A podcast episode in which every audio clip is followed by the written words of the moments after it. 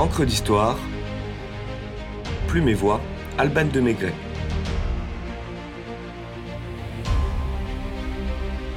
Le bagne, quelle galère.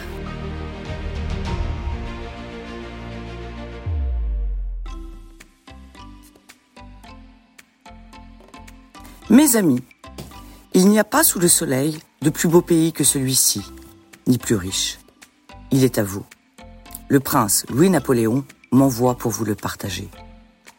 Invitation au voyage digne d'un excellent tour opérateur Fruit d'une extraordinaire générosité princière Pas tout à fait, mais indéniablement une très belle publicité. Cette harangue de 1852 du commissaire général de la République Sarda Garriga ne s'adresse pas à des vacanciers en mal d'exotisme, mais aux forçats des bagnes portuaires. L'allocution est convaincante. 300 condamnés se portent volontaires et embarquent sur l'Allier pour exécuter leur peine sous le soleil de la Guyane. Évoque la galère.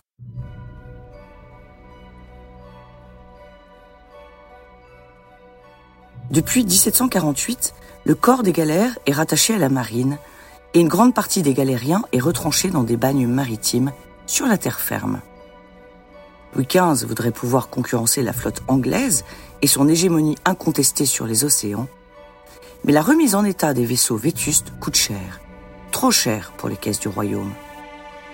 La Chourme présente une main-d'œuvre peu onéreuse, si bien que les arsenaux de Marseille, de Toulon, de Brest, de Cherbourg puis de Rochefort accueillent progressivement des galériens d'un nouveau genre, sans rame, pour rénover les grands ports de guerre et réaliser ce projet ambitieux. Et les galères deviennent bagnes, ou les bagnes deviennent galères, au choix. Le bagne, un nom poétique tout droit venu du bagno italien, qui signifie bain. Non pas des bains de mer, comme leur situation géographique pourrait laisser à le penser, mais des bains publics antiques, devenus prisons à Rome ou à Constantinople. Ainsi, pendant plus d'un siècle, les bagnards passent leurs nuits enchaînés sur des tolas, des pièces de bois inclinées servant de lit à 24 prisonniers. Ils sont conduits au petit matin dans l'arsenal, où ils travaillent avec les ouvriers réguliers, comme le décrit Vidocq dans ses mémoires. Les nouveaux condamnés et les plus implacables sont soumis à l'épreuve de la grande fatigue. Puis, s'ils se sont bien comportés et sont bien notés par des geôliers, à celle de la petite fatigue, moins rude physiquement, jardinage, écriture. Les chevaliers de la guirlande, comme on les nomme dans le jargon, nécessairement soumis à la sale besogne, sont accouplés, c'est-à-dire attachés à un autre forçat par neuf maillons métalliques pouvant peser jusqu'à 16 kilos.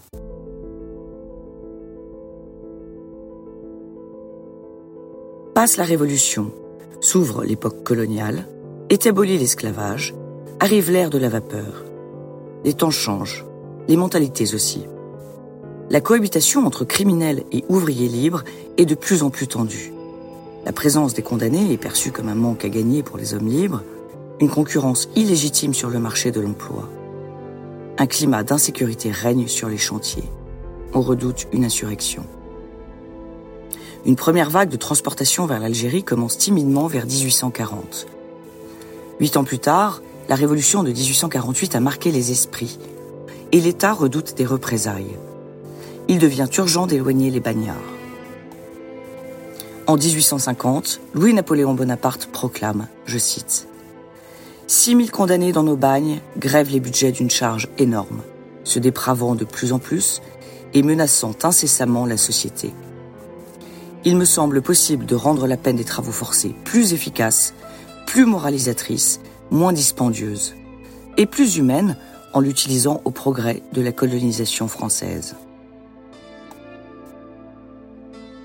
1852 voit le départ des premiers prisonniers et la loi du 30 mars 1854 officialise la transportation des forçats. Napoléon, par la grâce de Dieu et la volonté nationale, empereur des Français, à tous présents et à venir, salut. Avons sanctionné et sanctionnons, promulgué et promulguons ce qui suit. Le corps législatif a adopté le projet de loi dont la teneur suit. Article 1er la peine des travaux forcés sera subie à l'avenir dans des établissements créés par décret de l'empereur sur le territoire d'une ou de plusieurs possessions françaises autres que l'Algérie.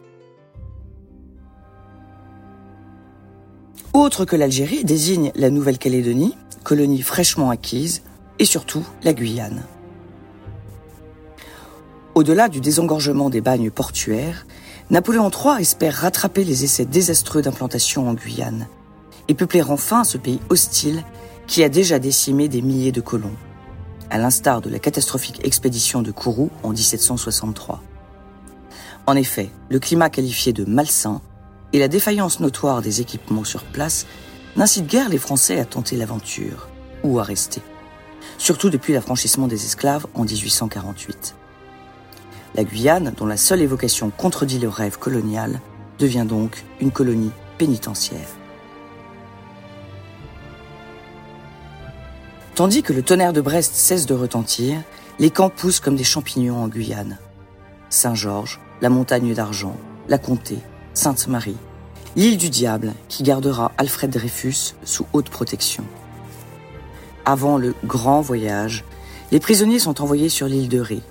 Fer au pied, ils s'engagent dans l'allée des soupirs et atteignent leur demeure provisoire, la citadelle de Saint-Martin de Ré, construite par Vauban.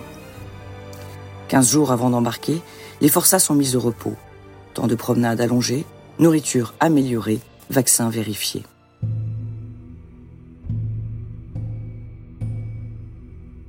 Munis de leur pactage, tatoués au bras de leur matricule, le transporté Auguste numéro 33 511, le déporté Lucien numéro 36 489, le relégué Eugène numéro 21 764 et 400 autres embarquent sur le Magellan ou le Calédonien et prennent place dans des cages grillagées. La croisière ne s'amuse pas. L'hygiène et l'alimentation sont douteuses, la chaleur intenable, les odeurs écœurantes.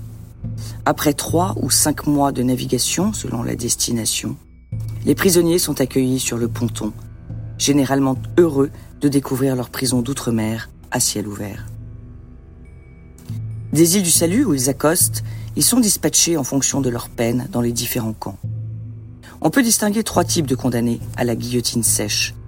Les transportés, issus des cours d'assises, les relégués, multirécidivistes condamnés à vie et appelés pieds de biche dans le jargon, les déportés, réfractaires politiques ou religieux, traîtres ou espions. Chaque catégorie ayant elle-même des sous-catégories. Les relégués ne sont pas tous de grands criminels, loin de là. On y croise le Vautrin de Balzac, le Jean Valjean de Victor Hugo, et même le Chéri Bibi de Gaston Leroux. Et comme l'affirme Muriel Serre dans une interview à Libération en 2000, certains avocats préfèrent vous envoyer au bagne avec une bonne plaidoirie plutôt que d'obtenir votre acquittement avec une mauvaise. Combien d'innocents donc Combien? Que diable allait-il faire dans cette galère, pourrions-nous nous demander, comme Molière dans les fourberies de Scapin? La durée de leur peine définit s'ils sont soumis à la résidence à perpétuité sur la colonie ou au doublage. Albert Londres nous explique dans Aubagne en 1932, je cite, Le doublage, quand un homme est condamné à 5 ans ou 7 ans de travaux forcés, cette peine achevée, il doit rester un même nombre d'années en Guyane. S'il est condamné à plus de 7 ans, c'est la résidence perpétuelle. De quoi donner envie de se faire la belle?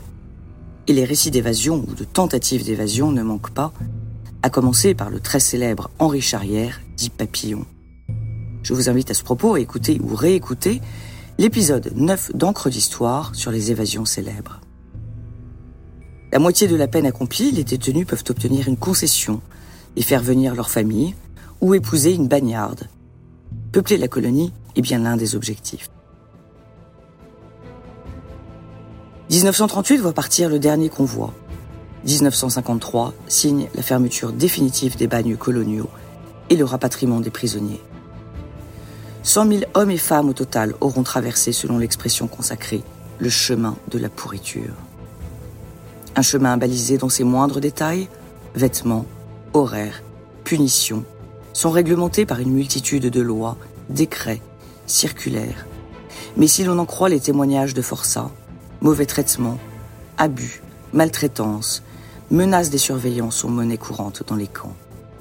Bref, ce fut le bagne et en aucun cas une gloire.